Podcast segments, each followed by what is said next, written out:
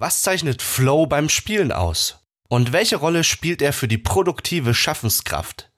Zu diesem Thema haben Benjamin und Jessica mit dem Journalisten Dom Schott für sein Projekt OK Cool gesprochen.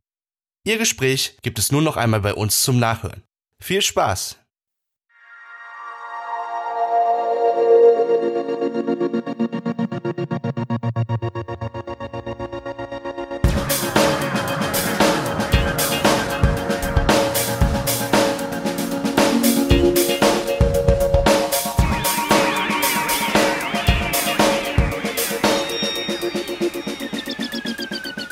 Herzlich willkommen, liebe Leute da draußen. Ich bin immer noch sehr gespannt auf unser Gespräch über das Thema Flow und dafür habe ich mir zwei Leute eingeladen, die sich ganz fantastisch mit diesem Thema auskennen. Und zwar zum einen die Psychologin Jessica Kattmann, hallo.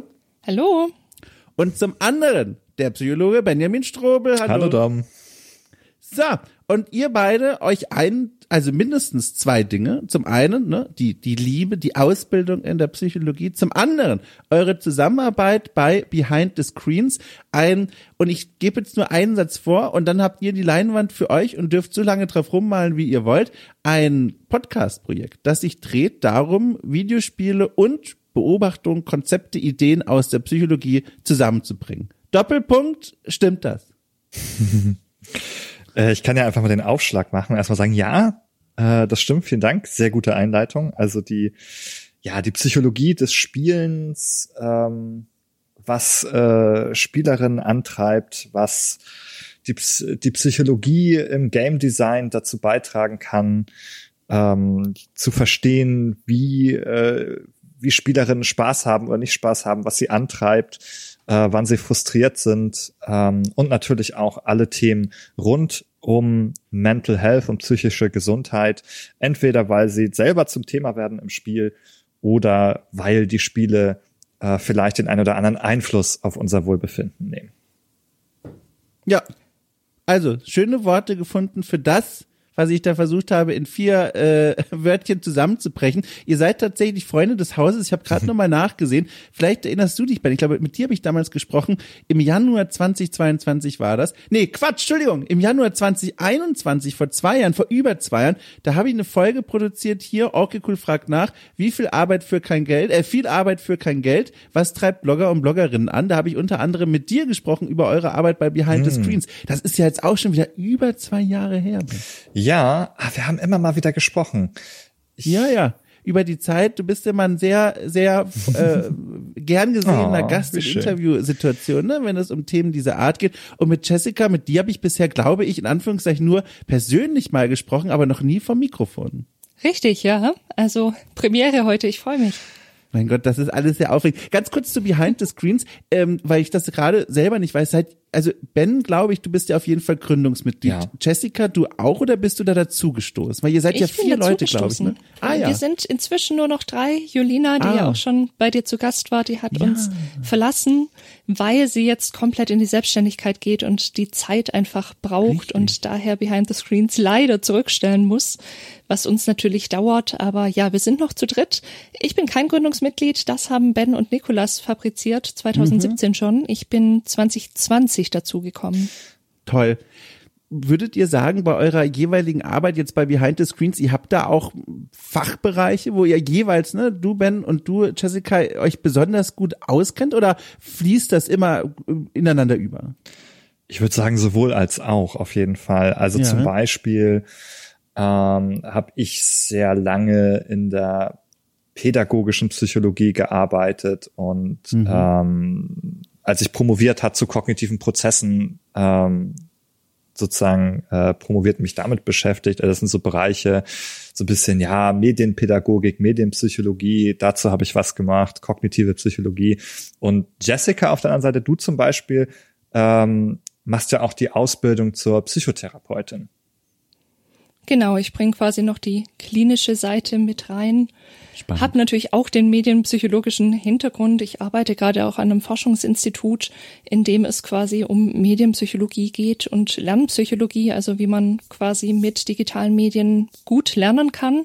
Mhm. Aber genau, die Psychologie und auch die jungianische Psychologie, also nach Carl Gustav Jung, das sind so ein bisschen meine Steckenpferde hochspannend. Ich freue mich so, dass ihr inmitten all dieser spannenden Dinge, die ihr so macht, euch Zeit genommen habt, mit mir zu quatschen über Flow, das Phänomen Flow, ein Thema, das ihr euch selber ja letztens erst aufs Herz ge gespannt habt. Ihr habt eine eigene Folge zu diesem Thema produziert, die ist dann auch hier verlinkt in der Folgenbeschreibung für all jene, die noch tiefer hinabsteigen wollen in die Welt des Flows und in die Welt von Behind the Screens für diesen Podcast hier würde ich euch jetzt erstmal, bevor wir irgendwas anderes äh, klären, äh, um eine Sache bitten. Und zwar, da draußen geistern, glaube ich, sehr viele Vorstellungen herum, was Flow eigentlich meint. Das ist so eine Vokabel, die findet man oft wieder in Spielekritiken, in irgendwelchen Spielbeschreibungen, äh, in Podcasts natürlich, die sich drehen um Spiele bevor wir irgendwas anderes machen, wollte ich euch mal darum bitten, zu sagen, äh, oder anzubieten, eine Definition, auf die wir jetzt hier immer so zurückgreifen können. Also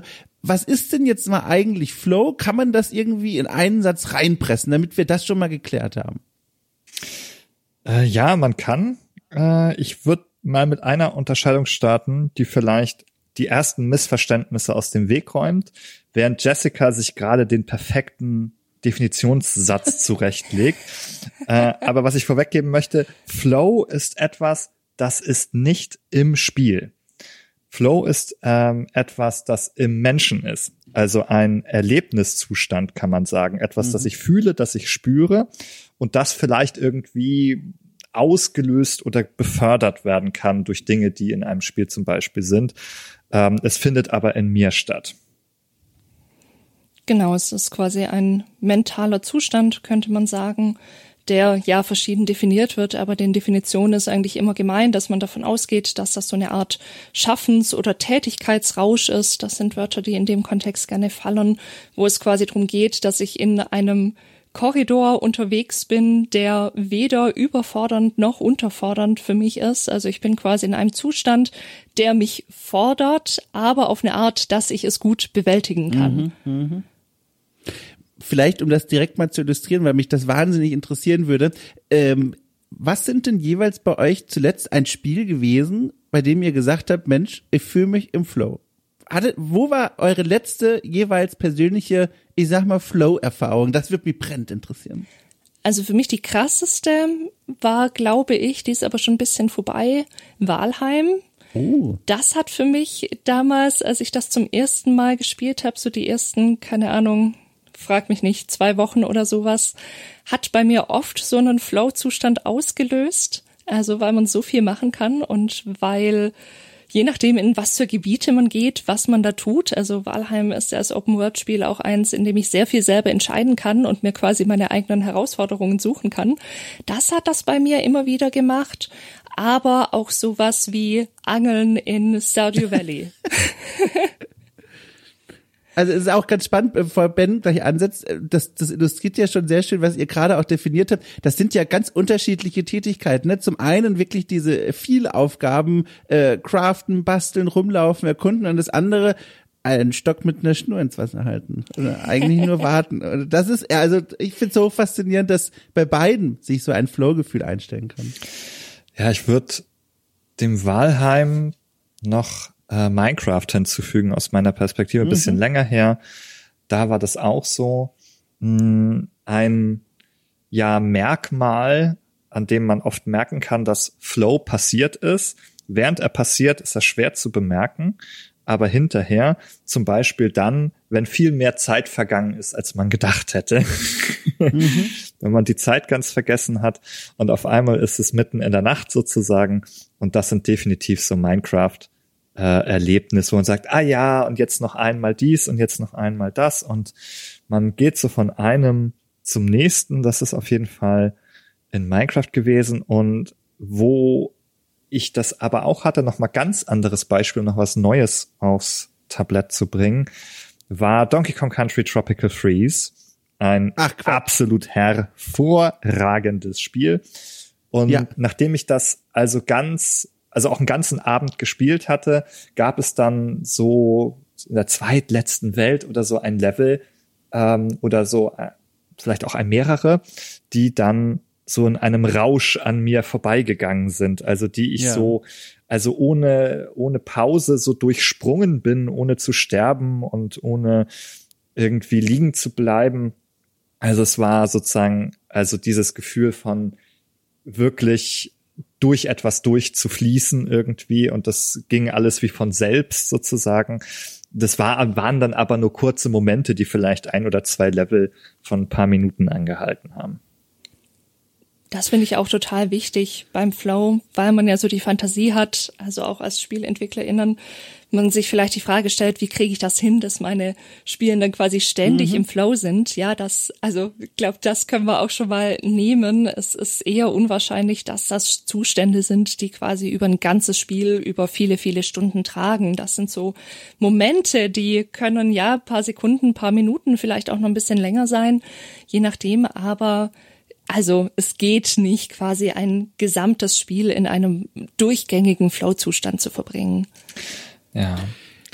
Ja, ich wollte nur sagen, ich musste sofort dran denken beim Zuhören an diese, die kennt ihr, also mit Sicherheit auch, diese Schaubilder, in denen dieser Flow mhm. immer als so eine Kurve gezeigt wird, die meandert zwischen zwei Extrempunkten und die Extrempunkte heißen immer so ein bisschen anders, aber sie meinen immer das Gleiche und zwar, dass diese Flow-Kurve, dieser, dieser, mhm. dieser Zustand des, des rauscherfüllten Spielens, so beschreibe ich das jetzt einfach mal, dass der entsteht, laut dieser Schaubilder, die man da immer wieder sieht, wenn zum einen eine Herausforderung angeboten wird im Spiel, also ob es jetzt irgendwie eine Steuerung ist oder eine Quest oder irgendwie eine mechanische Aufgabe, die anstrengend genug ist, um tatsächlich davon sich gefordert zu fühlen, aber nicht so frustrierend, dass man davor sitzt und denkt, mein Gott, schon wieder nicht geschafft. Also diesen Sweet Spot, nochmal so beschreiben es die Schausp äh, Schaubilder, äh, zu erreichen zwischen Forderung und nicht-Überforderung zu erreichen. Und das ist ja erstmal was aus der Theorie heraus, von dem ich mir vorstellen kann, eigentlich könnte man das ja provozieren, dass dieser Zustand sehr lange gegeben ist, oder? In einer Spielerfahrung, weil für mich jetzt klingt das erstmal nach etwas, das kann man herbeikonstruieren. Ja, ich würde sagen, das kann man äh, zu einem gewissen Grad. Also die Schwierigkeit, die wir dazu noch jetzt gar nicht angesprochen haben beim Herbeikonstruieren, ist natürlich, ich kann zwar die Hürde konstruieren, aber ich kenne ja nicht das Fähigkeitsniveau hm, der Spielerin oder des Spielers auf der anderen Seite. Das heißt, ich muss irgendwie Möglichkeiten schaffen, auf unterschiedliche Fähigkeiten, Niveaus zu reagieren. Nur dann kann ich mhm. mir sicher sein, dass ich für eine größere Zahl von Personen das erreichen kann. Sonst ähm, ist es einfach nur eine, eine feste Herausforderung, wird dann nur sozusagen zu diesem Flow führen, wenn ich die passende Person habe, die das passende Fähigkeitslevel hat, für die das mittelschwierig ist. Ja. Mhm. Und ich bringe jetzt hier nochmal eine weitere Achse rein. Ja, das wird ja gerne so als Schaubild gezeichnet in so einer zweidimensionalen Ebene. Da ist dieser Korridor. Das war auch das, was ich vorhin meinte, indem wir da irgendwie eintragen können. Ja, wir haben hier irgendwie oben haben wir die Überforderung. Im unteren Teil haben wir die Unterforderung, die Langweile, wenn es quasi zu leicht ist. Wir haben da auf der einen Seite die Herausforderung, die Challenge quasi abgetragen und auf der X-Achse so die Fähigkeiten von den Spielenden. Ja, das können wir uns so vorstellen, aber ja, ein Spiel dauert ja nicht nur einen Moment. Also wir mhm. müssten eigentlich auch noch eine Zeitachse anfügen. Ja, also wer gerne in Schaubildern denkt, da wären wir dann in einem dreidimensionalen Raum, weil wir ja auch noch bedenken müssen, das Spiel geht eine ganze Weile und wir werden auch unterschiedliche Lernkurven bei den Leuten haben. Manche lernen vielleicht super schnell, werden super schnell besser, fallen dann quasi zu schnell raus aus dem Flow Richtung unten, Richtung Unterforderung, Langweile. Ja, man fühlt sich vielleicht bisschen auf den Arm genommen von dem Spiel einerseits und andere, die sich bisschen schwerer tun, weil sie vielleicht mit dem Genre nicht so vertraut sind, die dann ganz schnell in einen Bereich kommen, wo es zu schwierig wird. Also wir müssen uns das quasi nicht nur einmal festlegen, okay, das ist jetzt die Schwierigkeit, ja, also was, was meinen wir damit überhaupt, aber das ist nochmal eine andere Frage, sondern wir müssen uns auch überlegen, wie wir das über einen ganzen Spielverlauf konstruieren können. Und mhm. da merkt man schon, es wird ein bisschen schwieriger. Ja, was es noch schwieriger macht, ist die Tatsache, Dom, du bist noch nicht dran. ja, ich gehe gleich weiter. Ja, ja. Ähm, das muss ich, das muss ich, glaube ich, dringend hinzufügen. Ähm, was es noch schwieriger macht, ist die Tatsache, dass es unheimlich fragil ist. Das ist kein stabiler mhm. Zustand, sondern der lässt sich von allem aus der Ruhe bringen. Also der ist so ein wirklich ganz ähm, nervöses äh, Nagetier, das sofort zusammenzuckt, wenn irgendwas in der Umgebung passiert. Also das könnte schon sein, dass jemand ähm, durchs Bild läuft, ähm, auf das du schaust, oder dass du, dass du den Pauseknopf drückst versehentlich ähm, bei wildem Tastengedrücke und dann ist das Spiel einmal unterbrochen und dann ist man ähm, vielleicht schon raus aus dem äh, Zustand, den man gerade hatte. Ja, also es kann viele oder ne, das Spiel hat unterschiedliche Tätigkeiten und in der einen warst du gerade im Fluss und jetzt musst du aber irgendwie was anderes machen und dann ist da ein Stolperstein und du weißt gerade nicht weiter. Das kann auch sein, dass du bis zu diesem Punkt genau wusstest, was du tust und dann auf einmal so, oh, Jetzt weiß ich gar nicht, was ich als nächstes machen soll, dann ist auch wieder vorbei. Das ja hochspannend war. Genau in die Richtung wollte ich auch gerade laufen. Vielleicht können wir da noch mal kurz bleiben und das noch ein bisschen elaborieren, weil woran ich auch dachte, war folgendes. Ähm, oder meine Überlegung war, wie mächtig ist aus, ich sage einfach mal, psychologischer Perspektive eigentlich dieser Flow-Zustand. Also man spricht ja auch oft von Sogwirkung, wenn ein Spiel einen reinzieht. Das sind alles so Vokabeln, die liest man dann in diesem Kontext und gemeint ist damit, man sitzt vorm Spiel, spielt es und merkt, oh, hab vergessen, wie die Zeit vergeht. Und das ist ja im Grunde dieses Flow-Gefühl, man kommt in diesen rauschartigen Zustand. Und was ich mich frage ist, das hast du jetzt auch schon so ein bisschen berührt, wie mächtig ist diese Wirkung eigentlich? Ich merke das bei mir immer wieder, ähm, wenn ich ein Spiel habe, für das ich eigentlich gerade vielleicht gar keinen Kopf habe. Oder das ist so ein Zwischendurch-Moment. Oder das ist eigentlich ein Moment, in dem ich auch nicht ungestört spielen kann. Keine Ahnung, ein Horrorspiel, während aber das Licht überall an ist, weil noch meine Freundin unterwegs ist hier in der Wohnung. Oder ich habe im Hintergrund, im Hinterkopf eine riesengroße Deadline, die mir Stress bereitet und ich bin mit dem Kopf gar nicht so da. Und dann gibt es aber auch Spiele, ein Beispiel, das ich neben Dave the Diver in dem vorherigen Besprechungsteil noch nennen kann, ist Domekeeper, auch so ein Spiel, das bei mir genau in diese Richtung gelaufen ist. In, ein Spiel, in dem es eigentlich nur darum geht, äh, unterirdisch nach Rohstoffen zu graben und regelmäßig wieder an die Erdoberfläche zu kommen, um gegen Aliens zu kämpfen. Super minimalistisches Spielprinzip, aber das war ein Spiel, da habe ich gemerkt, obwohl ich eigentlich ehrlich gesagt gar nicht will. Also im Sinne von, ich bin abgelenkt, ich habe andere Dinge im Kopf, ich bin gar nicht richtig hier. Ich spiele das nur mal als Zeitvertreib kurz zwischendurch, als Puffer im Tag merke ich, wie diese Sogwirkung entsteht und ich in diesen Flow-Bereich reinkomme, obwohl die Außenbedingungen äh, nicht optimal sind. Und auf Basis dieser Erfahrung und dieser Schilderung wollte ich nochmal nachfragen bei euch, wie mächtig ist denn jetzt dieses Flow-Phänomen? Das ist natürlich schwer zu messen, aber ne, in Erfahrungen vielleicht mal beschrieben, gibt es eben doch vielleicht diesen Flow, der einen reinholen kann, selbst wenn jemand durchs Bild läuft und selbst wenn man versehentlich die Pause-Taste drückt. Das ist eine gute Frage. Ja.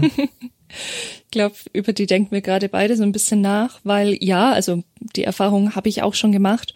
Es geht ja auch immer darum, dass Flow sich mit dadurch auf, auszeichnet, dass meine Aufmerksamkeit gelenkt wird. Ja, die ja, wird vom ja. Spiel, von dem, was im Spiel passiert. Das Spiel winkt quasi und sagt, schau mal dahin, schau mal dahin. Guck mal, hier habe ich was für dich. Und wenn wir selber das natürlich auch wollen, also wenn quasi beide Seiten zusammenkommen, wenn ich so eine quasi Top-Down-Aufmerksamkeit, die ich dem Spiel schenke und eine, Quatsch, jetzt sage ich es falsch rum, eine Bottom-up das wäre ja. das, was ich schenke, quasi von mir aus zum Spiel, die Aufmerksamkeit, aber eben auch top-down, ja, meine Aufmerksamkeit wird von etwas gezogen. Mm, das kann ich mir anschauen und dann würde ich sagen, wenn das zusammenkommt, dann kann auch mal ein störendes Element passieren. Und meine Hypothese ist jetzt aber wirklich Hypothese. Ich kann das nicht wissenschaftlich belegen, wie wir das in der Psychologie ja schon immer gerne machen. Meine Hypothese wäre, dass wir so einen kurzen Moment, in dem wir aus dem Flow fallen, ja, das können wir, da sind wir vielleicht kurz draußen, aber vielleicht ist uns das gar nicht so bewusst, weil wir quasi hm. sofort wieder die Aufmerksamkeit gezogen kriegen und quasi gar keine Zeit haben zu verarbeiten, oh, jetzt bin ich gerade aus dem Flow gefallen, weil da das Licht noch an ist und sich da irgendwas bewegt hat, sondern ich bin ja so schnell wieder drin, dass ich quasi gar keine Zeit habe, darüber so viel nachzudenken und dass sich dann vielleicht auch einfach so anfühlt, als wäre ich die ganze Zeit im Flow, obwohl es vielleicht gar nicht so ist, wenn man es irgendwie gut messen könnte. Ja, vielleicht kann man sich das auch in dem Sinne so vorstellen, dass diese einzelnen Momente eigentlich immer nur äh, kurz anhalten, aber dass man natürlich davon auch wieder viele aneinander rein kann unter Umständen. Das Exakt. Ja, also wenn man nicht so weit rausfällt, sozusagen, es leicht ist, sozusagen irgendwie am Ball zu bleiben äh, und weiterzumachen oder sozusagen die Aufmerksamkeit ähm, auf das nächste zu lenken, das mich dann weiterzieht, sozusagen. Also es ist schon, mhm. schon auch denkbar, dass es viele kleine Momente sind. Also es ist natürlich etwas, das, ne, wie gesagt, empirisch unheimlich schwer zu messen ist, weil wir einfach über Sachen sprechen, die ganz subjektives Erleben sind und auch noch sich dem Zugriff verweigern, während man sie hat. Also ich kann niemanden fragen, hast du in diesem Moment Flow, weil das für ihn auf jeden Fall den Zustand unterbricht. mhm, Deswegen ist es mhm. ganz, ganz schwierig, äh, das so genau ranzukommen, aber auf der anderen Seite teilen wir eben alle dieses Erleben und wissen dadurch zumindest, worüber wir sprechen, ah ja, das kenne ich auch. Was passiert da eigentlich im Kopf? Das frage ich mich schon die ganze Zeit. Also, was passiert im Kopf, dass der Kopf sagt, alles klar, äh, wir sind jetzt im Flow. Oft haben ja diese, also das ist jetzt wirklich als Laie gesprochen, deswegen bitte nicht sauer sein, wenn das jetzt Quatsch ist, ihr könnt sofort korrigieren, aber ne, oft haben ja diese diese Phänomene, über die wir hier sprechen, zum Beispiel auch Flow oder auch andere Dinge, irgendeinen evolutionären Hintergrund, dass man sagt, alles klar, das war wohl mal wichtig äh, da draußen in der Savanne, dass man in verschiedene, ne, dass man verschiedene Eigenschaften, verschiedene Instinkte, Reaktionen ausprägt und die sind bis heute erhalten. Aber bei Flow überlege ich mir, was ist der Sinn gewesen? Also gab es einen Steinzeitmensch, der saß da rum mit seinen Steinen, hat Werkzeuge gemacht und gemerkt, oh, das beansprucht mich, aber überfordert mich nicht. Ich bin hier im Flow. Leute, ich mache euch die Steininstrumente, ich merke gar nicht, wie die Zeit vergeht. Äh, keine Ahnung. Also zum einen, wie gesagt, was ist, was passiert im Kopf? Und dann zum zweiten, warum passiert das überhaupt im Kopf? Warum haben wir sowas? Ja, diese Warum-Fragen finde ich immer ganz schwierig. Das äh, ist ein sehr spekulativer Bereich. Ich bin auch gar nicht so ein großer ja. Freund tatsächlich von ähm, so stark äh, evolutionsbiologischen Ansätzen. Das ist natürlich immer so eine mhm. Post-Hoc-Rekonstruktion. Wir sprechen hinterher darüber und überlegen uns, wie es ja. äh, Sinn gemacht hat. Manche dieser auch psychischen Phänomene, die wir haben, sind Zufallsprodukte. Ja, die sind mhm. einfach die können zum Beispiel einhergehen mit irgendeiner anderen Fähigkeit, die für uns wichtig war, aber die hat ein Byproduct sozusagen, das mhm, überhaupt mhm. gar nicht so relevant ist. Nehmen wir zum Beispiel irgendwie die Gänsehaut oder so. Ähm, die so, ja, ähm, kann man sich überlegen, ob man sie jetzt äh, für besonders äh, wertvoll hält, sozusagen. Also ich meine die emotional induzierte Gänsehaut, wenn man so ein, ah, zum Beispiel in Oppenheimer sitzt und dann ist da irgendwie so ein opulenter Moment und dann stellen sich einem die Haare auf.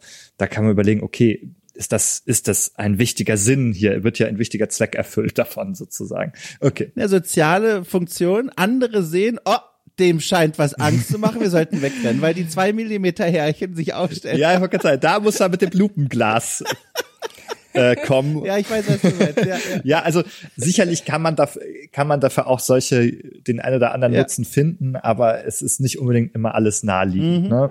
Äh, das mhm, muss, also es, nicht für alles finden wir so eine Erklärung, die für uns Sinn macht. Und wenn wir sie finden, heißt das nicht, dass das tatsächlich sozusagen die eine Sache ist, ähm, die das bedingt hat. Was die Sache im Kopf angeht, äh, ich fange nur oberflächlich an. Also ich würde da jetzt nicht ja. irgendwie in biologische ähm, oder biochemische äh, Hirnprozesse einsteigen. Aber was man ja sehen kann, ist, wenn ich in diesem Moment bin, wo ich weder unterfordert noch überfordert bin. Das heißt, ich habe genau, äh, also die Menge an kognitiven Ressourcen gerade aktiv, die ich brauche ich habe nicht kognitive Ressourcen noch frei, weil ich unterfordert bin, mhm. dann ist dann ist ja Raum dafür, dass sich weitere Gedanken einschleichen. Ähm, das sehen wir zum Beispiel ähm, in Videospielform in Edith Finch in der Szene, wo ich Fische schneide, bin ich dazu oh, in der Lage, gleichzeitig ein weiteres Spiel zu spielen, was im mhm. Kopf dieser Figur stattfindet. Und das ist das Beispiel für Unterforderung. Die Tätigkeit ist so unterfordernd, Köpfe von diesen Fischen abzuschneiden. Das kann ich nebenbei und ich habe noch kognitive Ressourcen, mir was ganz anderes vorzustellen. So, das wäre eine Unterforderung. Wenn ich eine Überforderung habe, dann knirscht es so, dann ähm, sind, dann merke ich so, oh, ich komme nicht weiter und ich bin führt auch zu Frustration vielleicht, da kriege ich negative äh, Gefühle von sozusagen. Also mhm ne, da sieht man beides ist irgendwie ungünstiger Zustand, der nicht zufriedenstellend ist. Und das ist ja ein ganz wichtiger Punkt, weil Gefühle natürlich auch immer dafür da sind, quasi unsere Aufmerksamkeit zu lenken. Ja, wenn ich, wenn ich wütend bin, weil das irgendwie viel zu schwierig ist und ich einfach immer wieder scheitere oder weil, wenn ich so gelangweilt bin, weil das Spiel so langweilig ist, das ist ja für mich ein Signal, okay, hier ist was nicht richtig. Ja, mhm. auf die eine oder andere Art ist was nicht richtig, du musst was ändern. Und dieses Ändern stößt dir sofort natürlich Gedanken an, okay, was muss ich ändern? Was muss ich anders machen, dass das hier nicht so doof ist, wie es gerade ist? Mhm. Und das quasi unterbricht natürlich den Flow, da bin ich dann nicht mehr drin, da bin ich rausgefallen, weil ich quasi das Signal von mir selber kriege, hey, mit der Situation stimmt was nicht. Mhm. Während, wenn alles stimmt, wenn du in dem Flow bist, dann hast du ja quasi, also wir monitoren uns ja quasi ständig selber. Das ist sicher auch evolutionär bedingt wenn ich aber quasi die Rückmeldung in Anführungszeichen kriege, okay, alles ist fein, wahrscheinlich werden da ganz viele Botenstoffe, Dopamin und sonstiges Zeugs ausgeschüttet, das uns so ein Belohnungsgefühl auch macht, dann kann ich quasi in diesem Flow-Korridor bleiben, weil nirgendwo was zwischenfunkt von, hey, du musst jetzt was ändern, sondern quasi zugrunde legt, hey, es ist gerade alles ziemlich okay. Mhm, mh, mh. Das ist ein super spannender Aspekt, mit dem das noch Raum für Gedanken bleibt, weil das Bild ist ja dann auch immer eines, das so gezeichnet wird, und da beziehe ich mich jetzt wieder auf Spielekritiken oder ne, Texte oder Auseinandersetzungen dieser Art, in denen dann versucht wird zu beschreiben, ja, ne, man ist da, wir haben es ja auch schon benutzt, das Wort rauschartig in einem Spiel, das impliziert ja erstmal mit der Wortwahl, man kriegt gar nicht mehr mit, was ja eigentlich passiert. Aber die Wahrheit ist ja eigentlich, und das habt ihr auch gerade angerissen, man spielt und es bleibt der Raum für eigene Gedanken, die dann aber sich oft darum drehen, was man hier gerade macht und man plant schon die nächsten Schritte, man gibt sich der Immersionen und das ist wie so ein, wie so ein, weiß ich nicht mal, wie so ein rundum, wie so ein Kissenbezug für, für das Immersionspolster. Also, dass man quasi da sitzt und sich denkt, okay, ich hätte jetzt Kompetenzen im Kopf noch übrig, über andere Dinge nachzudenken, aber ich will gar nicht. Das macht hier Spaß. Ich bin in diesem Flow-Korridor und die frei werdenden Gedanken nutze ich, um jetzt noch weiter über dieses Spiel nachzudenken, was ich hier gerade mache und das sorgt dafür, dass ich quasi drin hängen bleibe. Ja, also vorausgesetzt, es macht dir ausreichend Angebote, drüber noch nachzudenken. Ja. Und du jetzt sagst, okay, ich habe das Spiel zu 100 Prozent erfasst, ich weiß, welche zwei Knöpfe ich in welcher Reihenfolge ja. drücken muss, dann da gibt's nichts mehr nachzudenken. Ne? Dann bist du zu Ende mit dieser ja. Geschichte. Und dann ist es natürlich auch langweilig, es bietet dir nichts Neues mehr. So, außer, und das ist hochspannend, und da würde ich mal euch auch noch gerne wissen, äh, von euch wissen wollen, ob ihr diese Erfahrung auch habt und das vielleicht sogar aktiv nutzt, außer ihr benutzt, also fast schon, ihr, ihr manipuliert euch selbst, äh, indem ihr ein Spiel spielt, das euch in diesen Korridor bringt und dann äh, ne, äh, dann sagt der Kopf, alles klar, hier ist alles in Ordnung, jetzt hier hast du noch ein paar extra Gedanken, die du nutzen darfst. Und die extra Gedanken nutzt du dann aber, um kreativ zum Beispiel neue Ideen zu bekommen oder über andere Dinge in deinem Leben gerade nachzudenken. Und das ist jetzt komisch erklärt, lasst mich nochmal versuchen. Ich spiele seit 2009 League of Legends. Das ist dieses MOBA, ne? Ihr kennt es mit Sicherheit, mhm. äh, Tower Defense Spiel, also mehr oder weniger, ist es auch egal. Ähm, das sind normierte Regeln, jedes Spiel ist das gleiche. Die einzelnen Faktoren, die sich da unterscheiden, ist die Wahl der Helden, die man spielt und dann natürlich halt das Spielgeschehen selbst. Es ist so ein bisschen wie Fußball, aber der Rahmen bleibt ja immer gleich. Und wenn man das Spiel schon so lange spielt wie ich, dann kann ich das Spielen auf der einen Ebene Entscheidungen treffen, ne, Strategien überlegen, den, den Helden steuern und so weiter und so fort. Aber im Kopf bleibt bei mir noch ganz viel frei. Und das fühlt sich für mich immer so an, als ich könnte das jetzt so nutzen, um wie so eine Rasenfläche auszulegen und zu sagen, so, liebe kreative Gedanken, hier könnt ihr euch jetzt hinsetzen und einfach mal ein paar Gedanken ablegen, ne? so ein paar Ideen für neue Podcast-Formate, für Artikel, für keine Ahnung, irgendwelche Dinge, die mich gerade beschäftigen. Und diese Rasenfläche kann ich aber nur auslegen, die so fruchtbar ist, wenn ich League of Legends spiele. Also oder ein anderes Spiel dieser Art, wo ich mich quasi so hinlegen kann und mich einbetten kann in dieses Flow-Gefühl und dann aber diesen extra Raum frei bekomme im Kopf, der irgendwie sich ganz anders anfühlt, als wenn ich mich einfach hinsetzen würde und sagen würde, so, und jetzt denke ich mal nach mit 100 Prozent meines Geistes, was für neue kreative Ideen könnte ich mir ausdenken. Und das habe ich bei mir beobachtet und das finde ich hochspannend und da interessiert mich, wie gesagt, brennend, ob ihr das auch ähnlich wie ich aktiv nutzt, ausnutzt diesen Effekt für, weiß ich nicht, eure Arbeit zum Beispiel. Ich habe das noch nie unter dem Flow-Aspekt mir überlegt, muss ich ja. sagen. Also ich habe ich hab psychoanalytisch, Achtung, eine, eine Hypothese. Ich vermute, dass das deswegen so gut funktioniert, weil quasi so, ich nenne es jetzt mal den inneren Zensor und die inneren Stimmen, die wir alle haben, die ganz schnell sagen, so ein Blödsinn, funktioniert nie, kannst du vergessen, was für eine Scheißidee und so weiter. Die sind quasi etwas reduziert, weil mm. wir eben, weil wir sie beschäftigen mit was anderem, ja. Wir haben nicht alle kognitiven Kapazitäten, die ich halt leider nicht, auch wenn ich das gerne hätte, quasi einfach nur produktiv nutzen kann, dass ja. alle inneren Stimmen weg sind und ich 100 Prozent das einfach auf die Ideengenerierung richten kann. Ja, so funktioniert's ja leider nicht. Da sind die Stimmen mitunter sehr laut und meine Hypothese ist eben, dass das damit zu tun hat, dass die dann abgelenkt sind. Ja, also ich kann, ich habe meine kognitiven Ressourcen aufgeteilt, ja, Spannend. welche sind auf das Spiel. Ja, und vielleicht kommt trotzdem mal noch ein Gedanke, ach, was für ein Blödsinn, aber sie sind eben reduziert und das, das macht, glaube ich, ganz viel aus. Spannend. Mhm. Du würdest sozusagen sagen, ja, ähm, da ist nicht mehr genug Platz sozusagen für das Overthinking. Das, da wird der Overhead abgeschnitten oben, für den ist kein Platz mehr. Man kann nur noch Thinking haben. Man kann über etwas nachdenken, ohne es zu überdenken, weil überdenken wäre jetzt zu viel. Dafür sind die Ressourcen nicht da. Ja, ich meine, es ist ja so ein zweischneidiges Schwert. Also ich, ich denke gerade die ganze Zeit so daran, habt ihr sicher auch schon mal gehabt, man hat nachts irgendeine Idee und denkt, oh, sie ist so fantastisch und schreibt sie auf und schaut sie am nächsten Tag an und denkt sich, what the hell? Was habe ich, was hab ich mir denn dabei gedacht? Aber in, in diesem halb schlaftrunkenen Zustand, ja. in dem ich wirklich nicht viele kognitiven Ressourcen habe, klingt das mega cool. Und Dom, das, das würde ich jetzt dich rückfragen. Ist ja. dir das schon so gegangen, dass du dann nach so einer Session vielleicht nochmal auf, auf diese Ideen drauf geguckt hast und gesagt hast, okay, so geil waren die jetzt irgendwie auch nicht. also, genau, die Frage, äh, finde ich, ist eine sehr spannende.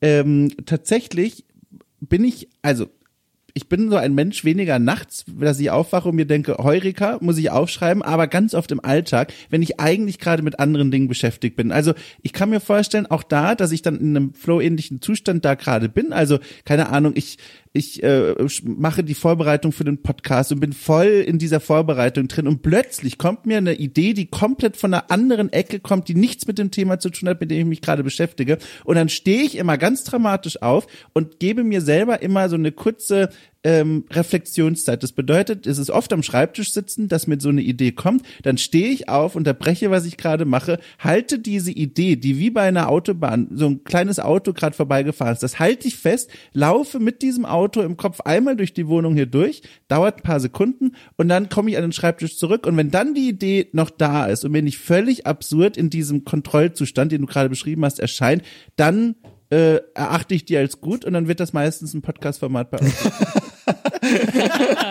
also ich sag mal, über die Hälfte der Formate hier waren genau solche Ideen, die mir einfach nur einfielen, während ich was ganz anderes gemacht habe und mir also ehrlich überzeugt dachte, das ist ja genial. Das ist ja genial. Also wirklich. Und ich weiß nicht, ob da mir das Korrektiv im Kopf fehlt oder ich da eine niedrige Ausprobierhemmschwelle habe, aber ich, ich mache das sehr, sehr gerne, dass ich diese Ideen, die mir einfach so kommen, relativ unkontrolliert dann einfach mal umsetze und schaue, ob es fliegt oder mhm. nicht. Das ist so Gut, mein der Erfolg Umgang gibt dir recht. Also, ja, also glaub, du siehst ja auch sagen. nicht die Dinge, die, die dann nicht so erfolgreich waren, weil ich die True. dann ganz schnell wieder wegmache. Aber ja, du hast recht, also ich hatte bisher da ein glückliches Händchen, aber ich habe dann eine niedrige Hemmschwelle, glaube ich. Ich probiere das dann einfach aus und wie gesagt, oft hat es gut geklappt, manchmal ist aber auch Quatsch dabei, aber das ist so, wie ich damit umgehe. Ich finde das immer ganz magisch. Diese Ideen, okay. die da einfach so im Kopf auftauchen und ich kann nicht mal mehr zurück rekonstruieren. Also, wie sind die jetzt entstanden? Mhm. Also ich finde das auch nochmal spannend vor dem Linse, vor der Linse sozusagen irgendwie von ähm, über über Reizstimulation nachzudenken. Also ja. das sind ja jetzt psychologisch gesprochen alles, was über die Sinne sozusagen zu uns kommt, äh, nennen wir irgendwie Reize. Also Licht ist ein visueller Reiz. Ne? Und ähm, die Stimme, die ihr hört, ein, ein auditiver Reiz und so weiter davon, also ich, ich, ich erfahre irgendwie eine sinnliche Stimulation davon erstmal, um das neutral auszudrücken. Das kommt bei mir an, meine Sinne registrieren das und dann führt das auch zu einer Verarbeitung im Gehirn in irgendeiner Form. Und jetzt kennen wir Situationen, wo wir sagen, ah, das ist eine Reizüberflutung, das ist mir zu viel, das ist mir zu laut, das ist mir zu wirr, das ist mir zu bunt. Und dann ist es einem unangenehm. Und wir kennen mhm. auch Situationen, wo man sagt, ah, irgendwie ist es hier so still, ich ähm, gar nichts passiert ähm, ich fühle mich so unterstimuliert. Also, ne, da denkt man so, ah, jetzt muss, sollte mal also gerne irgendwas passieren, weil das irgendwie so wenig Stimulation bietet. Der Nikolas äh, bei uns, äh, der kommt dann immer mit den Shower Thoughts. Ja, das ist ja auch ein feststehender Begriff sozusagen. Die Duschgedanken. Mhm. Ähm, oder auch auf der Toilette passiert es einigen, dass da die angeblich die guten Ideen kommen. Gerade wenn man unter der Dusche steht morgens. Dann kommt die Idee, wenn man gerade keinen Stift in der Hand hat. Äh, aber das ist auch ein Moment, äh, eine, einer sinnlichen Stimulation natürlich, weil dann ja dieses Wasser zum Beispiel auf meinen Körper prasselt. Da habe ich ja erstmal eine, eine, eine relativ starke haptische äh, Stimulation äh, von, von Reizen, da von den Tropfen, die auf überall und die auch eine Temperatur haben und vielleicht warm oder kalt sind. Und mir geht es so, ich habe diese Gedanken beim Autofahren. Ja, Auto, ah, ja. Autofahren ist auch ja. eine, eine gewisse Stimulation natürlich. Ich muss auf audiovisuelle Reize auch aufpassen. Ich muss meine Aufmerksamkeit da, da dran lenken und die Straße zieht visuell an mir vorbei. Und wenn ich dann so auf der Autobahn bin, wo man zwar natürlich auch aufmerksam sein muss, wo aber nicht ständig irgendwas Unvorhergesehenes passiert. Ja, ähm, also da muss man nicht plötzlich brennen, also weil da eine Ampel jetzt rot wird oder da geht plötzlich jemand über die Straße, das passiert in der Regel nicht. Und das sind so Momente, wo ich kognitiven Freiraum verspüre sozusagen mit einer gewissen Mindeststimulation. Ja, oder wenn ähm, Menschen unter ADHS äh, leiden, sage ich mal, oder das haben, ähm, dann ist ja auch manchmal zu beobachten, die man knipst dann irgendwie an einem Kugelschreiber oder das Beinchen wippt sozusagen, da verschafft man sich dann eine Stimulation, die einem offenbar fehlt sozusagen. Ne? Also und das ist auch eine Beobachtung, dass dann Menschen zum Beispiel besser in der Lage sind, sich zu konzentrieren, wenn die jetzt ein Kaugummi kauen oder so. Ja, also irgendwie scheint es so zu sein, dass ähm, so eine Stimulation ähm, von äußeren Reizen. Es können auch innere Reize sein, das muss man ja auch sagen. Man kann sich durch äußere Reize stimulieren, man kann sich aber auch durch innere Reize wie Gedanken, kann man sich auch stimulieren. Ähm, und dass das offenbar sozusagen da irgendwie, ja, gibt es angenehme ähm, Niveaus davon und auch unangenehme irgendwie. Und ich habe das Gefühl, wenn wir jetzt über sowas sprechen auch, dann hat man jetzt so ein, vielleicht so eine angenehme Grundstimulation von einem Spiel. Das spielt man irgendwie League of Legends, das ist schon so automatisiert und ich, ich spüre ein bisschen was, aber nicht zu viel. ja, ich bin nicht komplett eingenommen davon und das gibt mir so ein Grundrauschen, das vielleicht irgendwie da ganz angenehm ist, um noch irgendwie freie Gedanken zu haben. Ich finde das sehr schön, was du gerade sagst. Also auch, weil das, finde ich, so ein bisschen den Druck rausnimmt jetzt aus Spielentwicklungsperspektive die Fantasie zu haben, ich muss die ganze Zeit eine 100% stimulierende, aber nicht über- und nicht unterstimulierende ja, Angebot machen an die Spielenden, dass sie immer auf eine bestimmte Art nutzen müssen, dass sie immer genau in diesem Korridor drin sind und ich muss den irgendwie so gestalten, dass es für möglichst viele und dann muss ich ganz viele, keine Ahnung, Entscheidungen einbauen, dass die, die, ja, oder Adaptivität oder was auch immer, dass möglichst viele da möglichst lange drin bleiben. Das ist ja auch eine enorme Herausforderung, ja. Also es stresst ja schon, wenn man das sagt.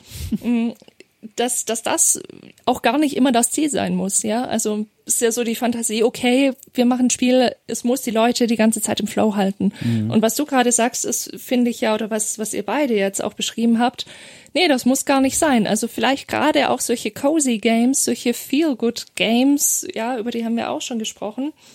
Vielleicht bestechen die gerade dadurch, dass sie eben so eine Grundstimulation bieten, aber keinen, keinen hundertprozentigen Flow-Korridor aufmachen, sondern ich kann dann quasi entscheiden, nehme ich noch was dazu, lasse ich mich irgendwie kognitiv noch weiter aus, indem ich, keine Ahnung, Podcast anhöre, indem ich versuche zu brainstormen oder was auch immer.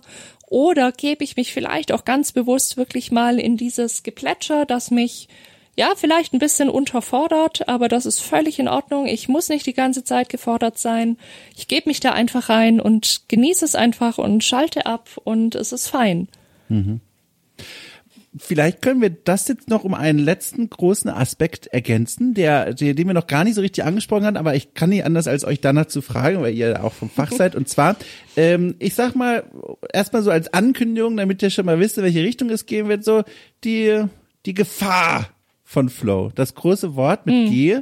Äh, und zwar, was ich damit meine, ist folgendes. Auch da wieder Beobachtungen ne, aus der Presse oder auch einfach generell, wenn Leute über Spiele und Flow sprechen und schreiben, dass dann auch von einem Wort, äh, dass dann ein Wort genutzt wird, was in die Richtung geht, was ich jetzt meine, und zwar süchtig machend. Dass gesagt wird, so, hier, der Flow, das ist so ein angenehmes Gefühl. Haben wir auch gerade beschrieben. Das ist zum einen, wenn man wirklich drinnen bleibt und alle Gedanken auf dieses Spiel richtet, das ist ein angenehmes Gefühl. Wenn man sagt, okay, ich benutze das Spiel als Grundlage für einen Brainstorming oder um die Gedanken schweifen zu lassen, das ist ein angenehmes Flow-Gefühl. Aber wie steht ihr dazu, wenn Leute sagen oder wenn Leute die Empfindung haben, ähm, das ist süchtig machend im Sinne von dieser Flow-Korridor, der fühlt sich so angenehm an. Ich will den Korridor gar nicht mehr verlassen. Ich will gar nicht wissen, wie es vor dem Haus aussieht. Ich bin jetzt in diesem Korridor, hier bleibe ich. Ich bleib hier einfach sitzen. Wir haben ja hier auch schon von Worten wie Rausch gesprochen. Ne? Also dieses, wenn ein Spiel lockt damit und, und droht, Fragezeichen, die Spielerinnen und Spieler nicht mehr entlassen zu wollen, weil sie äh, Kreisläufe bauen, die versuchen, möglichst lange diesen, in Anführungszeichen, süchtig machenden Flow aufrechtzuerhalten. Paradebeispiel aus der Diskussion der letzten Monate, um das noch anzufügen, Diablo 4, wo selbst ich auch mit versucht, also wirklich aktiv bemühtem kritischen Blick, der versucht hat zu hinterfragen, was passiert hier eigentlich, gar nicht gemerkt hat zeitweise, wie die Zeit vergeht, obwohl ich das ehrlich gesagt gar nicht wollte. Dieser Kreislauf aus, man läuft rum, haut irgendwelchen Dämonen auf den Kopf, dann kommen Items und man denkt sich, oh, das ist ein wertvolles Item, ich sammle das. Und oh, da ist noch ein wertvolleres Item. Und Dinge, die man nicht als wertig empfindet und die, auf die ich eigentlich aktiv gar keine Lust habe, die mich trotzdem dazu bringen, auf so einem ganz niederen Konditionierungsniveau, so wie ich es empfinde, einfach weiterzuspielen seht ihr in sowas auch eine Gefahr oder ist das Wort Gefahr dafür mal wieder viel zu groß? Ja, also grundsätzlich muss man natürlich erstmal aufpassen, was meinen wir mit Sucht? Also meinen mhm. wir damit tatsächlich die ja unterschiedlich benannte Gaming Disorder, also wirklich im Sinne einer Psychopathologie, wie man das sagen würde, eine Suchterkrankung, die Menschen haben können. Meinen wir wirklich das? Weil gerade dieser süchtig machen Begriff, der wird ja auch mhm. oder wurde vor allem früher, in meinem Gefühl hat das ein bisschen nachgelassen, aber wurde ja super inflationär gebraucht. Ja, da war das quasi ein Werbe Mittel zu sagen, das Spiel macht süchtig, das war ein Kompliment, das man gemacht hat und hat aber damit natürlich nicht das Pathologische gemeint, sondern eher dieses Wow, ich kann gar nicht, ich will gar nicht mehr so richtig damit aufhören. Und ich glaube, das ist eine wichtige Unterscheidung, weil wir ja bei der Sucht quasi, also zwei Dinge sind bei der Sucht ganz wichtig. Wenn wir wirklich von der Pathologie sprechen. Mhm. Das eine ist eben, dass ich wirklich aktiv die Kontrolle verliere. Also ich möchte aufhören. Ich versuche das, ja, ich stelle mir einen Wecker, ich mache alles Mögliche und nehme mir vor bis dahin und ich schaffe es einfach nicht, also mir entgleitet quasi völlig die Kontrolle über das Spielen, wie viel spiele ich, wann spiele ich und so weiter. Und das Zweite, was eben ganz wichtig ist, was dazukommen muss, ist, dass ich tatsächlich Einschränkungen beziehungsweise negative Konsequenzen in irgendeiner Form in der realen Welt habe, also schwerwiegende. Mhm. Damit meine ich jetzt sowas wie, ich gehe nicht mehr zur Arbeit, ich melde mich krank und spiele stattdessen und mhm ja, krieg dann irgendwie eine Abmahnung oder was auch immer oder geh nicht mehr in die Schule oder oder. Also das ist, wenn wir quasi wirklich den richtigen, in Anführungszeichen, Suchtbegriff bemühen, dann müssten wir uns quasi das anschauen. Aber ich glaube, also was den Flow eben so nahe auch bringt Richtung, Richtung, ich sag mal, im weitesten Sinne dysfunktionales Spielen, also eins, das nicht, nicht so richtig gut und zielführend ist, ist, mhm dass Flow ja ein super angenehmer Zustand ist. Mhm. Und eine Idee, die hinter dem Suchtkonzept auch steht, ja, das ist, wie gesagt, ich habe es gerade versucht kurz zu umreißen, nicht die einzige, aber die Idee dahinter ist natürlich schon auch, ich kann, und viele machen das, die in einem süchtigen Zustand sind, eben Spiele auch nutzen, um meine Gefühle zu regulieren. Und in einem gewissen Rahmen ist das völlig normal und in Ordnung, das zu machen. Aber wenn das quasi das Einzige wird, was mir zur Verfügung steht, um mich zu regulieren, um mich auch mal völlig quasi aus allem rauszunehmen, wenn ich nichts anderes habe, was ja in dem Flow so ein bisschen drinsteckt, ja, also genau, genau dieses Gefühl von, wow, das zieht mich komplett rein, brauche mich um nichts mehr kümmern, das bringt es quasi so in diesen Schwellenbereich, wo man fragen muss, okay, wo ist die Grenze? Aber ich würde schon sagen, man kann Flow auf jeden Fall nicht gleichsetzen, ein Flow erleben mit einem, ja, mit Sucht. Ja, ich schließe mich an. Erstmal, diese, diese Flow-Momente sind, wie gesagt, ja eigentlich erstmal immer mehr so kurze einzelne Momente oder die dann auch mal zu mhm. längeren Phasen von solchen Momenten werden können. Hm, wichtig finde ich diesen, dieses Element der Instrumentalisierung, wo du sagst, ich instrumentalisiere mhm. jetzt ähm, das Spiel dazu, es geht mir eigentlich nicht gut und ich benutze diesen Zustand dazu, um, also mich zu betäuben, zu vergessen, äh, dass es mir irgendwo anders schlecht geht. Daran will ich nicht denken. Und ich benutze dann das Spiel äh, dazu, das einfach nur wegzuschaffen. Ähm, das ist längerfristig sozusagen eine ungünstige Strategie sozusagen. Äh, wenn es sozusagen vor allem dann der, die einzige Quelle sozusagen vielleicht von positiven Erlebnissen und Gefühlen ist, dann gibt es Studien, die zeigen, dass das eine Abhängigkeit, eine Computerspielabhängigkeit begünstigen kann. Da ist jetzt aber nicht die Rede von Flow sozusagen als äh, Konzept. Ja. Der ist vielleicht gar nicht immer nötig sozusagen überhaupt, um sich abzulenken. Ist jetzt Flow mhm. nicht unbedingt nötig. Ähm, die Frage, die im Raum steht, ist ja, ist der so schön, ja, ist dieser Zustand so schön, also auch vielleicht so hirnchemisch, irgendwie werden da so viele ähm, Hormone ausgeschüttet, Fragezeichen, äh, die dann dazu führen, dass sich das immer wieder herbeiführen äh, möchte, sozusagen. Ja, durchaus etwas, das man weiß, sozusagen Dopamin als Belohnungshormon, ähm, auch in Social Media wie in, wie in Games. Wenn man da was schafft oder wenn man ein Like bekommt, dann wird Dopamin ausgeschüttet und dieses äh, Dopaminsystem ist durchaus etwas, was äh, immer wieder diskutiert wird als ein Element sozusagen von ähm, Sucht auslösend sozusagen. Ja, da steigen wir schon ganz tief drauf ein.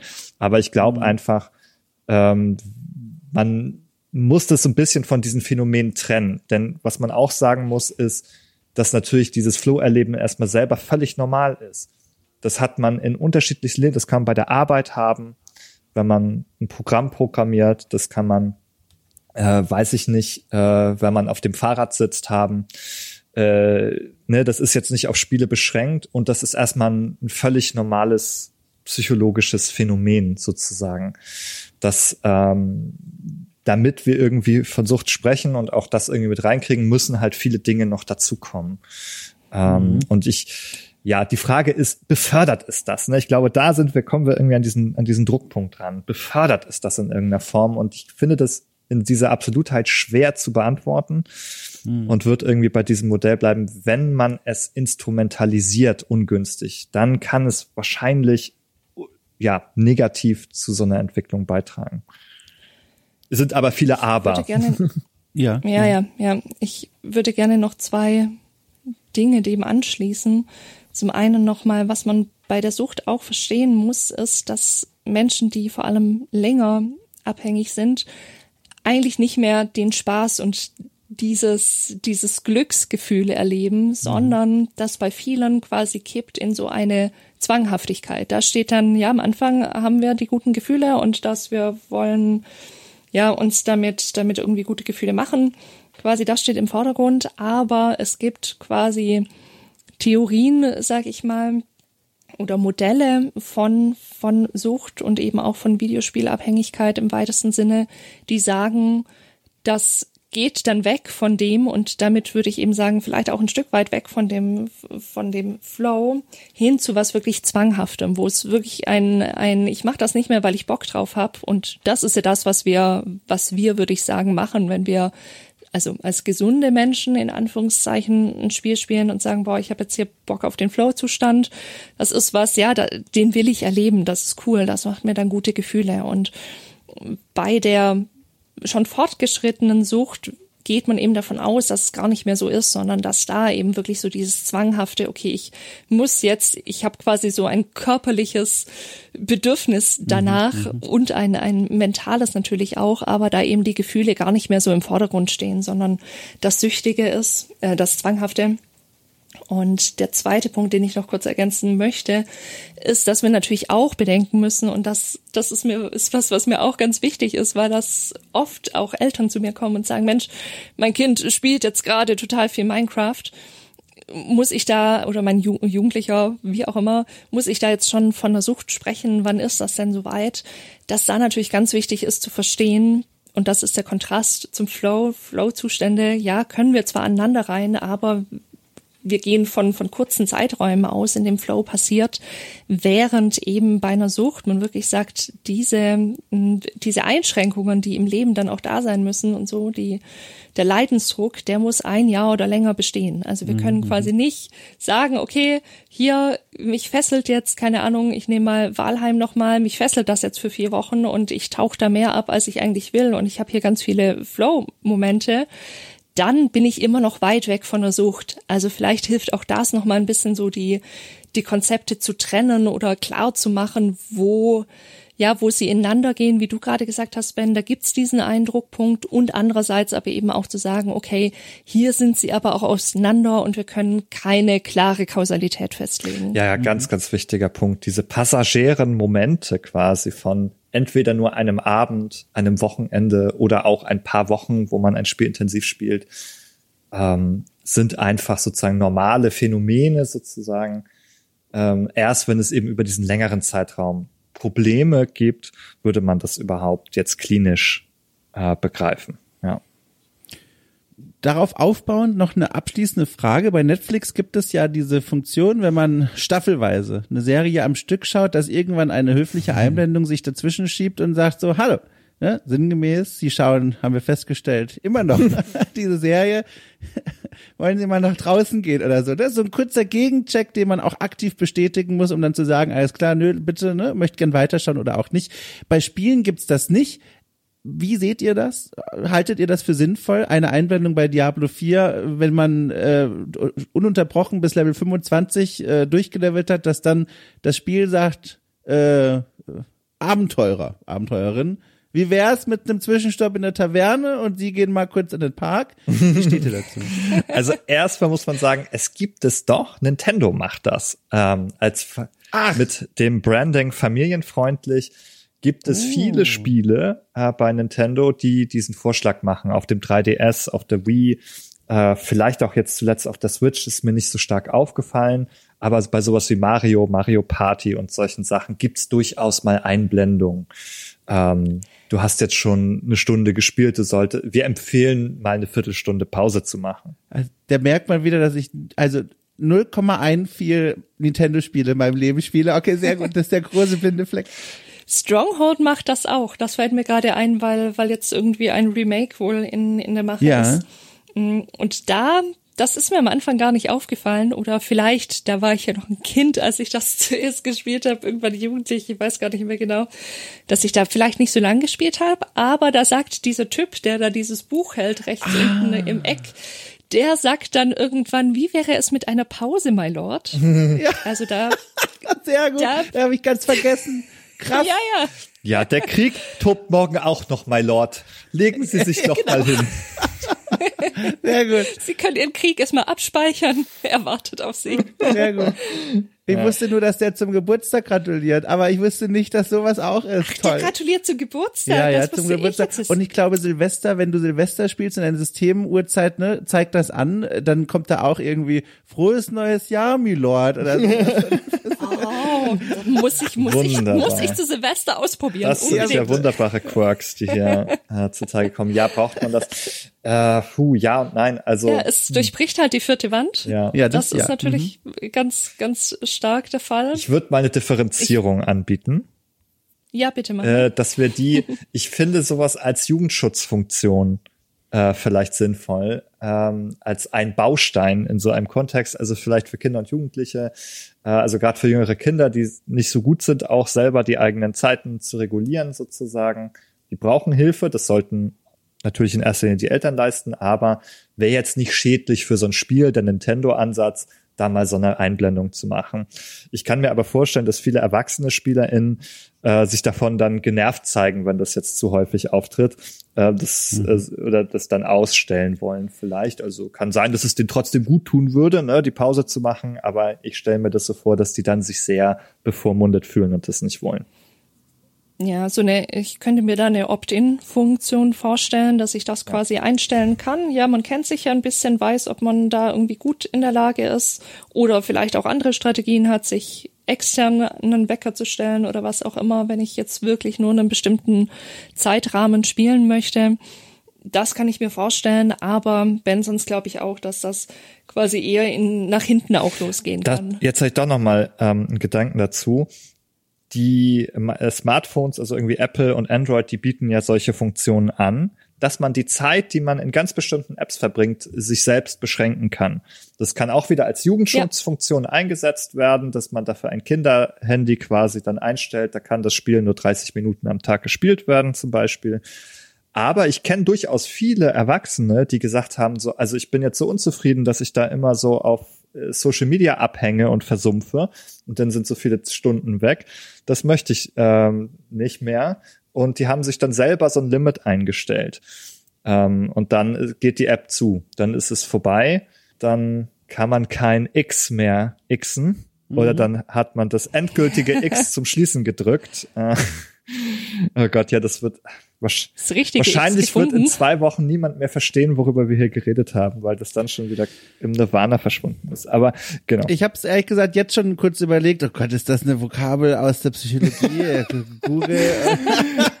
Aber nee, du meinst das neue Twitter. Das neue genau, Twitter, ja. ja. Aber nee, ich kenne wirklich viele Leute, die das machen selber. Und das ist ja, etwas, ja. was jetzt eine Spielkonsole oder so zum Beispiel noch nicht bietet, so eine Option, soweit ich weiß, dass man sagen kann, wirklich, dieses Spiel darf ich nur 30 Minuten ja, mit dem Handy geht's. Ich habe auch, also ich unterschätze auch immer, glaube ich, den, den Wunsch vieler, äh, vieler ist jetzt auch ein waschiger Begriff, aber ich kann es nicht quantifizieren, aber ich unterschätze oft den Wunsch vieler Menschen, sich selbst bei sowas zu regulieren. Ich habe vor einiger Zeit mal ein Interview für den Spiegel geführt mit einem deutschen Programmierer, der einfach mal in seiner Freizeit eine App programmiert hat, die ganz simpel, ähm, kann man sich dann einstellen, den Zugriff auf die eingestellten Apps nach X und X äh, Zeit ähm, beschränkt oder komplett sperrt. Und das war ein ganz einfaches Programm, hat der, glaube ich, für einen Euro in App Store gestellt und der kann davon jetzt leben. Boah. Also das ist, er hat das Modell natürlich noch erweitert, neue Funktionen und so weiter, aber die Grundidee war so erfolgreich und so einfach zu benutzen. Und da sitze ich immer davor und denke mir, oh, ich, vielleicht sind die Menschen reifer als ich. Also ich, wenn ich denke mir dann oft, okay, ich mache das mit eiserner Disziplin, ganz äh, klassisch spartanisch. Ich lege das Handy neben mich und sage, nein, ich bin stärker als du, kleines Ding. Äh, aber es gibt viele Menschen offenbar, die klugerweise sagen, nö, ich nutze die Möglichkeiten der Technik und sperre mir das einfach selber. In meiner Welt, immer aus dem Bauchgefühl, würde ich immer heraus sagen, das macht doch kein Mensch. Aber stellt sich heraus, das machen sehr viele Menschen. Mhm. Habt ihr sowas? Ich habe es für eine App aktiviert. Ach Quatsch, wirklich? Tatsächlich, tatsächlich, ja, ja wenn ich auf Instagram unterwegs bin, ich finde, das ist auch sowas, was natürlich durch sein Ja könnte, könnte man jetzt noch lange drüber sprechen, ja. was, warum das genau auch so einen, so einen Sog natürlich macht, aber wissen wir ja auch und so. Und da habe ich mir das eingestellt und das finde ich eine gute Erinnerung. Also einfach, ja, ich bin da nicht so streng, wenn ich gerade irgendwie tatsächlich da was lese, was ich jetzt noch fertig lesen möchte oder so, mhm, dann mhm, mhm kann, kann ich ja auch noch sagen, gib mir noch mal eine Viertelstunde oder was auch immer. Aber das finde ich gut, so als kleinen Reminder nochmal, Mensch, gerade so über den Tag verteilt, ja. Also ich bin nicht so, dass ich dann abends zwei Stunden am Stück dran sitze mhm. oder so. Mhm. Aber dann guckt man morgens mal rein, schaut man mal in der Mittagspause und so weiter und dann summiert sich das. Und ja. ich da so an einem Punkt war und gemerkt habe, Mensch, ich kann gar nicht so genau einschätzen. Also ich müsste tatsächlich in den Apps quasi nachschauen, wie viel Zeit ich an dem Tag verbracht habe. Und durch so ein Limit ist es eben sehr, sehr klar, okay, jetzt habe ich die Dreiviertelstunde, die ich mir eingestellt habe, die habe ich jetzt tatsächlich schon verbraucht, um so ein Bewusstsein dafür zu kriegen. Also dafür mache ich das. An den anderen Stellen meines Lebens habe ich das Gefühl, ich habe es einigermaßen im Griff. ja, ich sollte wahrscheinlich auch meinen Twitter-slash-X-Konsum begrenzen. Das wäre, glaube ich, der, der Punkt, an dem man drüber nachdenken sollte. Ähm, oder Marvel Snap habe ich kürzlich festgestellt. Wahnsinn. Ähm, mm. Hat sich so als wiederkehrendes äh, Prinzip auf meinem Handy eingezeckt.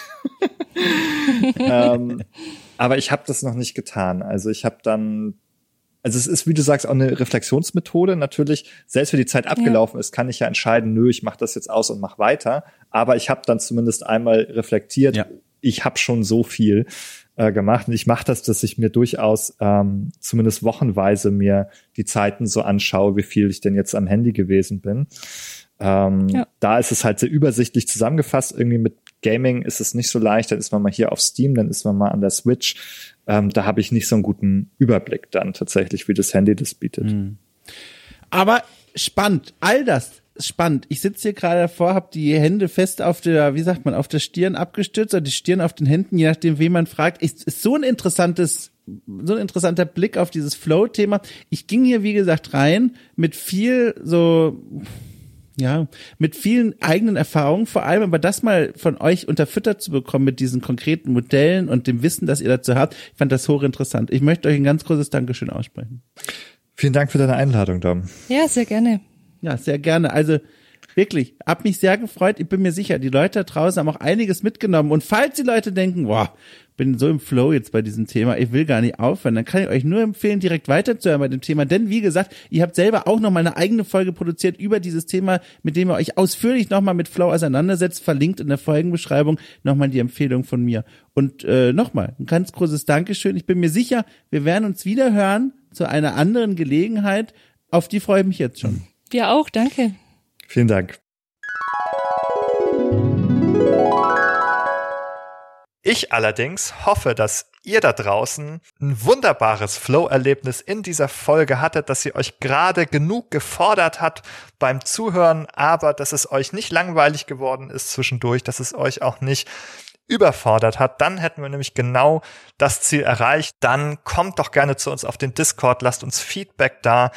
Äh, ihr könnt auch auf Apple Podcasts gehen, auf Spotify gehen. Wenn ihr so richtig im, im Flow drin seid, könnt ihr links und rechts eine gute Wertung für uns verteilen. Und äh, wenn ihr dann immer noch dabei seid, dann könnt ihr weitermachen. Also das nächste Licht blinkt dann bei Steady auf und da könnt ihr sozusagen noch ein Abo dalassen und uns mit ein paar Münzen unterstützen, damit wir weitermachen können mit diesem Projekt und diesem Podcast. Und für heute allerdings bleibt mir nur zu sagen, vielen, vielen Dank fürs Zuhören. Wir hören uns dann beim nächsten Mal. Bis dahin.